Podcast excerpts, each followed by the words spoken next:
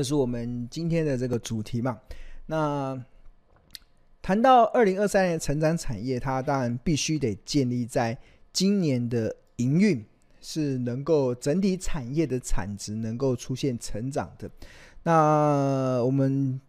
这个礼拜，我们先来讨论这个电子产业。那台股中的电子产业啊，其实主要有分为六大的电子产业。那这六大的电子产业啊，包括了电动车产业，包括了伺服器产业，包括了笔记型电脑的产业，包括了桌上型电脑的产业，包括了平板电脑，还包含了智慧型手机。那其实根据研究机构的预估啊，在二零二三年啊，这六大的产电子产品啊，其实呃，其实表现会差异非常大。那比如说像智慧型手机会衰退大概四 percent，这也是造成像台积电为什么三月份营收无法达到低标的，也应该说三台台积电三月份的营收无法达到。低标的一个很大的关键就是智慧型手机衰退的速度确实是超乎大家的想象。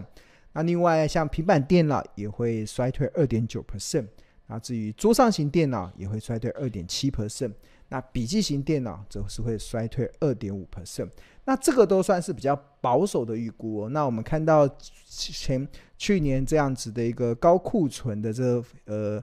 压力的情况之下，其实整体的这些，不管是手机，不管是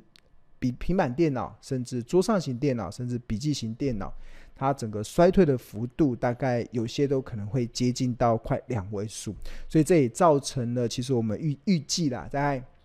今年的第，尤其是第一季，整个电子产业，尤其如果是跟这几个领域有关的电子产业，业绩都不会很好看。你看，连强到像台积电这样的公司，它的业绩都只能都达不到它当初所设定的法说会的低标，那就显示说，二零二三年其实电子产业的这个呃，应该说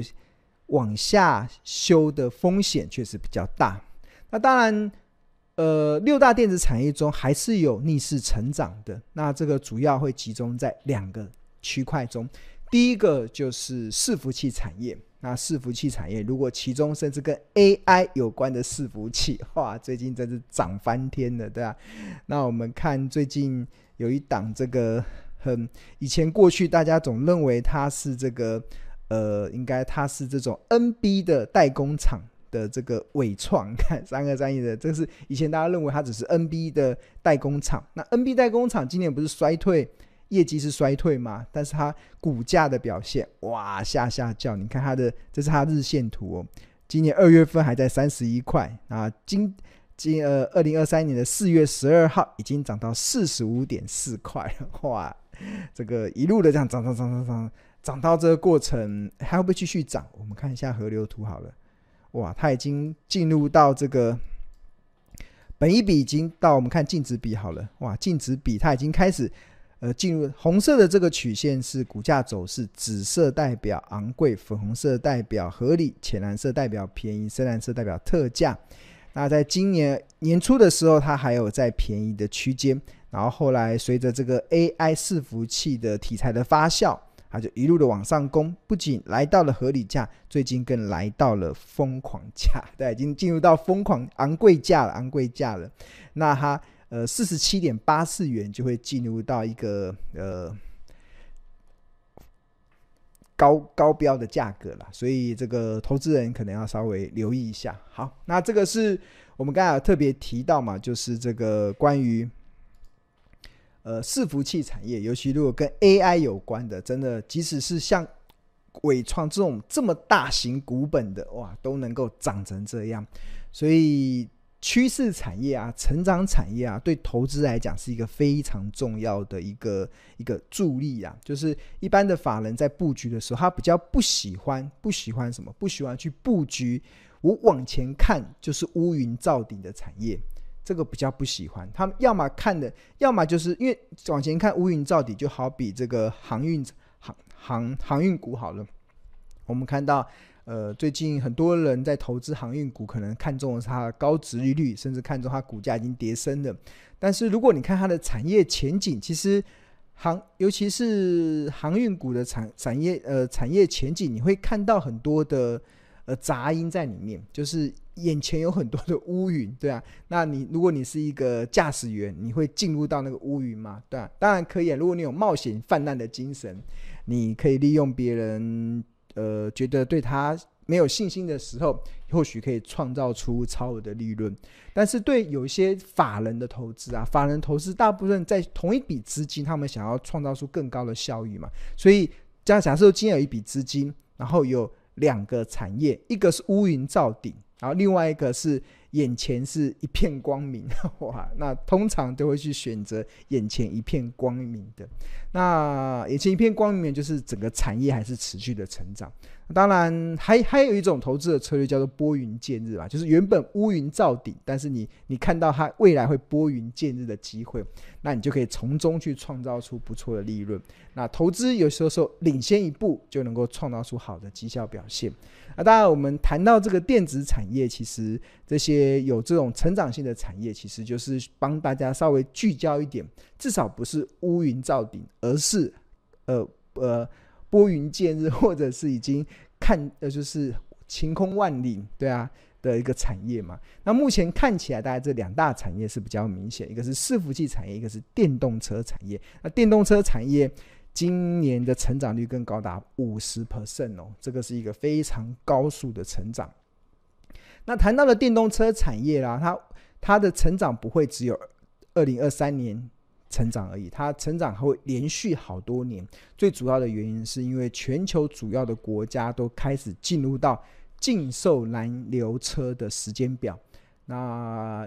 一个产业它要能够发展，其实要么就是消费者认为它性价比很高，所以或者认为它很好用，所以消费者他主动去换。那像手机就是一样嘛，智慧型手机大家觉得很好用，大家就会消费者就会趋之若鹜去用，然后它的产业就会成长。那另外一种的成长就是透过国家政策的力量去去去迫使消费者进行改变。那电动车产业其实就是属于这样子，其实用背后的国家力量去推动消费者接受电动车，不然其实我相信很多的消费者现阶段在选车的时候还是选择这个燃油车嘛，因为它加加油还是比较方便，甚至日后的维修不知道会不会比较方便了，但是至少这是一个我们习惯的这个呃使用的汽车的一种工具嘛，那当然。那所以电动车要能够发展，其实背后有一个很大的原因，其实就是政府它的政策的推动。那我们看到主要的国家，全球主要的国家其实都已经开始加入到禁售燃油车的这个行列。那最快的是北欧的挪威，还有这个欧洲的荷兰，他们预计在二零二五年的时候全国禁售燃油车，所以全部都是电动车，贩售出去的新车都是电动车。那到了二零三零年的时候，那除了有北欧、以色列、爱尔兰、冰岛，甚至还包含了比利时、瑞典、丹麦、斯洛维尼亚等等，他们也要加入到禁售燃油车的行列。那到了二零三五年的时候，欧洲、日本、加州、英国也都会加入到禁售燃油车的行列。所以在这些政府的这个政策的这个推动之下，他已经告诉你一个时间表了，所以在这个时间表之后，消费者要买车就只能选电动车，所以这个就会驱使整个电动车产业有一个蓬勃发展的机会了。所以你问我二零二三年的成长好产业有什么？电动车产业绝对是其中一个好产业。那它不止二零二三年，甚至我认为连二零二四年，甚至连二零二五年都是很好的产业。那。电动车的需求真的会快速的成长。那现在目前大家看到这张图，其实是从二零一八年到二零二五年全球电动车的产量，呃，销售量。二零，然后这个呃红色的这个应该说橘色的这个曲线，哎，橘色的这个柱状是它的渗透率。所谓的渗透率就是一百台新车中电动车的占比是多少。那像在二零一八年的时候。这个渗透率只有二点五趴，所以一百台新车中只有二点五台是电动车。那销售量是两百二十万台，这个单位是千台嘛，所以这个是千万、十万、百万，两百二十二万台。那到了二零二一年的时候，渗透率已经来到八点八趴喽，就是一百台新车中已经有八点八台是电动车，然后销售量已经来到六百五十七万台。那到了二零二三年，就是今年，预估电动车的销售会正式的突破一千万台，来到一千四百四十一千四百一千四百四十万台。那渗透率会来到十七点七趴。那就是一百台新车中有十七点七台是电动车，那成长率是四十七点三，那这个四十七点三就是跟去年同期相比，那这个也符合我们刚才上面所讲的电动车产业二零二三年还可以持续成长五成的一个数据的支撑。那不止二零二三年会成长接近五成，二零二四年大家有没有看到，二零二四年电动车的成长率会来到四十五点九。二零二五年电动车的成长率还是会来到四十一点四，那销售量会从原本的今年预估的一千四百四十万台，成长到二零二四年的两千一百万台，二零二五年的两千九百六十四万台，所以这个成长的幅度是非常惊人哦，就都是以四成的速度快速的成长，所以。电动车不会只是二零二三年的好产业，它甚至还会是二零二四年甚至二零二五年的好产业。那我们仔细看它的渗透率，也会从二零二三年上升到十七点七，二零二四年成长到二十四点四，二零二五年成长到三十三点二趴。所以这是一个蛮明显的这样的趋势。所以在这样子的趋势的产业的呃形成之下。那投资人就可以开始去聚焦，有哪一些公司它会跟着这个产业一起成长。那有一句话叫做“站在风口上，连猪都会飞”，什么意思呢？就是只要你，呃，在投资里，在投资的市场中啊，其实是只要你抓对的趋势。阿猫阿狗的股票都会跟着飞，因为它只要跟这个趋势有关的，大家很多时候根本都是不管三七二十一，因为很多时候投资其实散户都是很盲目的，大家根本不管三七二十一，就看到了就觉得哇，它就是一个趋势，它就是我认同的。那我觉得这段经这这段时间，我觉得股票市场中有一个蛮经典的案例啦，这经典的案例之后可以看出。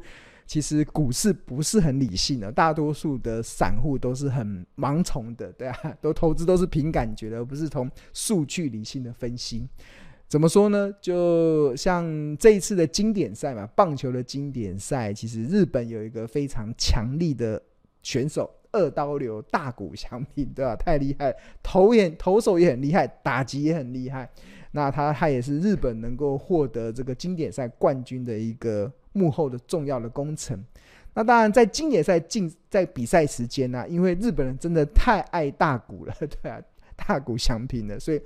那在爱到什么程度？爱到不止大谷所代言的这个产品卖得很好，甚至啊，在日本的股市中啊，好像有一档股票就叫做大谷，对啊，它跟大谷翔平一点关系都没有，对啊，但是就是因为它的名字。有大股，所以大家就拼命的买，拼命买，把那档股票拉上去，对吧？哇，这个真的市场就是这么激情嘛，对吧？那台股也常常发生这样子案例，就是很多大家觉得听起来对理智的投资人是很乌龙的，对吧？但是实际上却是反映的散户是很盲盲目的。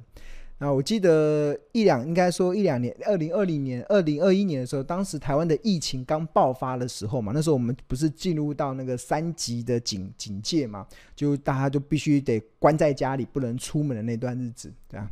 然后因为大家疫情突然爆发了嘛，所以大家就会开始去想。那台股中有没有一些跟清洁用品有关的股票？因为那时候没有口罩嘛，没有什么都没有。哎，应该那时候一开始缺口罩、缺口罩，后来缺疫苗什么，然后反正那时候什么都缺。那当时其实疫情刚爆发的时候，大家先想说，那我至少要做好那个清洁用品。所以，然后大家就看到，哎，台股中有一档股票叫花王，花王。然后大家散户就会很直接的直觉，那那个花王是不是我们平常那个清洁用品的花王？所以那时候，当疫情爆发的时候啊，花王的股价突然涨停板，对啊。那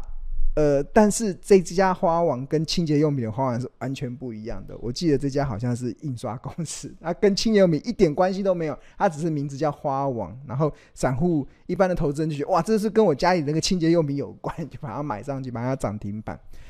那不管怎么说啊，我要形容的其实是在金融市场，其实很多的投资人是盲目的，投资是凭感觉的。所以，如果你是身为聪明的投资人啊。你就会发现你非常有竞争力，对啊，因为大家都盲目嘛，很多的投资人都很忙碌，你就可以利用别人盲目的时候，你还清醒，对啊，那你在投资的路上就会走得比较踏实，对啊。那同学就要学会，当大家都疯狂盲目的时候，你还能够保持一颗理智判断的心，那我相信对你的投资会很多的帮助。那透过呃庆隆的常常，所以要常常看庆隆的节目，常常看庆隆的 YT，让让每天吸收一点，让你在茫茫的股海中，而不至于盲从一些错误的资讯，而有一个比较对投资的一个正确的定见。OK。好，那重新回到嘛，我们刚才有特别提到说，电动车产业会进入到这个爆发期嘛。那在电动车产业中，其实我们日报其实也是在密切的在追踪。那其中有一档股票，其实是我认为的电动车产业的一个隐形冠军。对啊，这个是我当初在追踪它的时候，真的是眼睛为之一亮。那当然一开始会发现的时候，有几个，一个是它跟电动车产业有关。第二个就是月 K D，大家有没有看到月 K D 指标？它在去年的十一月份，月 K D 在八这边出现了黄金交叉。那月 K D 指标为什么会在低点呢？就代表它当时的股价已经从一百八十八跌到了最最低的时候，跌到四十呃四十五四十八块嘛，是四呃四十九块左右。所以它这样跌下来之后啊，它不止跌了一大段，甚至还跌破了十年线。但是它就在它跌了一大，从一八八跌到五十块以下的同时，跌到十年线以下的同时，它的月 K D 竟然在去年的十一月份悄悄的在八这边黄金交叉，所以这个就点亮了庆隆的兴趣。我觉得哇，真的是还不错，因为像我自己的投资，我会去喜欢去找，就是呃呃股价在低位接。然后未来又具有成长性的好公司，因为股价在低位接，你买才才容易赢在起跑点嘛。就是你的绩效的表现决定在你买的当下，你买的时候就已经决定你会赚钱还是赔钱了，对啊，对啊。那所以一定要买在相对的便宜，然后但相对的便宜不是便宜的股票都可以买，一定要一定要，因为一般股票会便宜，一定是它遇到了一些状况。那我们要能够确认它遇到的状况出现了翻转的契机，那就像是它的股价为什么会跌，一定是前面乌云罩顶嘛。那乌云罩顶的同时，那我们透过一些呃在呃投资上的一些 know how 去判断它是不是有拨云见日的机会。那拨云有了拨云见日的机会，那我们就可以领先市场去布局。那这个拨云拨云见日的市场的机会，第一个。我有教大家月 K D 指标，蛮好用的。月 K D 指标是参考过去九个月最高价跟最低价所形成的一个技术指标。通常月 K D 指标会在低档，代表的过去九个月已经跌了一大段。那如果它此时又能够出现低档的黄金交叉，就代表了它前一波空头的跌势已经开始试图想要由空翻多。试图想要从原本的下跌翻转成至少不要再破底，还有点要筑底的过程。那身为聪明的投资人，你就可以透过这个指标的转变，看到一些拨云见日的机会。但是拨云见日之后，有没有可能又再度的乌云罩底？也有可能。所以你就必须得再确认它的产业。如果它的产业是成长性的，如果它的产业是趋势产业。那拨云见日完之后，或许你就会看到那个远方的彩虹。那远方彩虹出现之后，那那个你的投资的获利就会呃大幅的上升。所以这这一档就是呃庆荣所追踪的这个电动车的隐形冠军嘛。那当然。月 K D 指标其实套用在这档股票，其实还蛮有参考意义的。就是我去追踪，从两千零九年以来，它每一次出现月 K D 在低档黄金交叉的时候，后续都有一波涨势。比如说在两千零九年的时候，当时的二月份，它的月 K D 在九这边黄金交叉，那时候股价从七十七跌到了最低，好像跌到十四块，然后在十八点一这边出现了黄金交叉，然后因为它出现黄金交叉，后来开启了它后续涨到七十八点二，波段涨幅高达三百三十二 percent 的涨幅。那二零一二年的二月，月 K D 在二十六这边黄金交叉，开启它从五十六点七涨到八十八的，涨了五十五 percent 的涨幅。那另外二零一六年的八月，月 K D 在二十一这边黄金交叉，然后它股价后来从五五十九点七涨到七十八，涨幅三十 percent。那最惊人的就是二零一九年的四月，月 K D 在二十七这边黄金交叉，后来它股价从五十八点一涨到了一百八十八。涨了两百二十二两百二十三 percent，所以它每一次低档黄金交叉，股价都有一波涨势。所以它当它去年的十一月份月 K D 再度在低档黄金交叉，又搭配它是电动车产业，其实就纳入到了日报的口袋名单中。OK，好，那这就是我们在投资家日报常常会教给大家的一些方式。OK。那我刚才所讲述的内容，其实都是《投资家日报》的内容。所以，如果同学对于订购《投资家日报》有兴趣的话，那我们现在有个活动，就是你只要订阅两百四十份的日报，那你就可以享有五大的好礼。那这五大的好礼，第一个是价格优惠，每份只要四十块，哇，非常的物超所值。那第二个可以是免费回看五天的日报。那第三个，你可以免费加入日报的专属的赖群。那第四个，你可以免费参加四月二十号的这个讲实体的讲座，这这个实体的讲座叫做“挖掘兔来运转的好股票”这个实体的讲座。那第五大的好礼就是你可以免费获得上述这个讲座的线上观看权限，而且可以重复观看九十天。那机会难得啊，进行把握。所以如果你对于这个订购《投资家日报》有兴趣的话，欢迎可以扫描这个 QR code。进入到订购的网页，或者是在上班时间拨打订购专线零二二五一零八八八八，那我们会有亲切的客服人员去协助你办理订购《投资家日报》。好，那我们稍微先休息一下，待会再进入到现场。挖掘隐形冠军，然后找财务健全好、营运成长、股价便宜的，然后有耐心去持有它。终究，小狗会回到主人身边，那就会有这样子的不错的报酬。好，那谈到了这样子隐形冠军啊，谈到的这样子就具有营运成长、股价相对在便宜的公司啊，那庆隆跟大家报告，我们在今年的四月二十号礼拜四的晚上七点半到九点钟，我们会举办一个日报的同学会，那我们的主题叫做。挖掘兔来运转的好股票。那我们采取实体跟线上直播的两种方式。如果你方便来现场的话，你可以来台北市的商周书房这地方，它在行天宫捷运站附近。那如果你不方便来现场的，没关系，我们也有提供线上的直播的服务，在这个一个半小时中跟大家分享了挖掘兔来运转的好股票的这个主题。呃，在线上观看的或者参加直播的，你这个影片都可以重复观看九十天。所以你即使在当天不方便来看的，或那个时候有事不方便来看的，你都可以在事后九十天可以来重复观看，而且无限次的观看。